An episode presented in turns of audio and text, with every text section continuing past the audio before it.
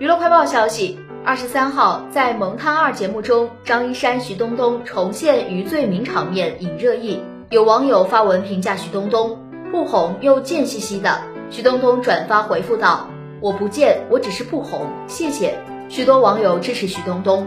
刚看完这一期，这位姐表现很正常啊，怎么得罪部分网友了？骂人家干嘛？真的很无语。伤人的话真的要三思之后再说。网友有时候说话未免太过刻薄。